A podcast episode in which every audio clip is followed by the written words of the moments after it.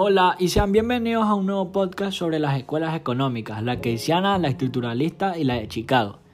La Escuela de Economía de Chicago es una corriente de pensamiento económico partidaria de independiente mercado, que se derivó en los apartamentos de economía y en las escuelas de negocios BOT de la Universidad de Chicago a mediados del siglo XX.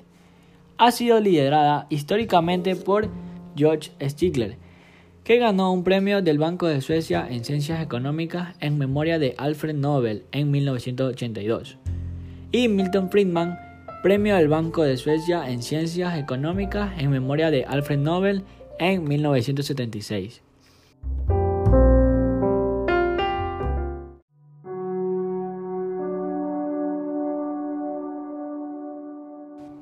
La Escuela de Economía Keynesiana su política económica radica en incrementar el gasto público para excitar la demanda agregada y de esta forma incrementar la producción, la inversión y el empleo. El propósito de la ciencia económica es aprender la asignación de recursos. Hasta el momento, la mayor parte de los economistas se habían centrado en la escasez de recursos. Keynes, por otro lado, se centró en el exceso de recursos. Keynes se preguntó cómo será viable que habiten demasiados recursos en tanta crisis. ¿Cuál ha sido su solución para que no hubiera exceso de recursos? Excitar la demanda para que se consuman aquellos recursos sobrantes. El desempleo es uno de los más importantes inconvenientes de la crisis.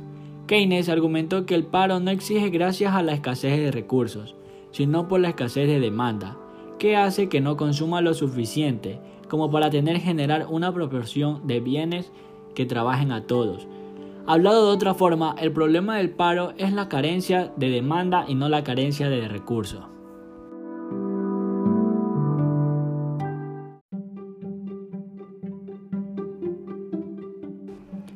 Se denomina estructuralista primordialmente a los economistas latinoamericanos, que se consideran que los inconvenientes de las naciones en Latinoamérica son estructurales, o sea, se derivan del propio manejo del sistema económico.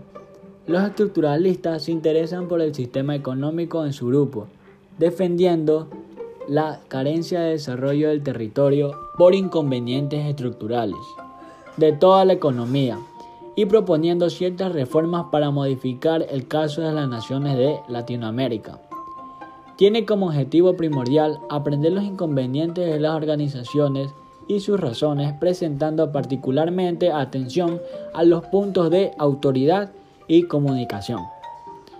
Muchas gracias por escuchar este podcast y espero que hayan aprendido sobre el tema. Nos vemos, hasta la próxima.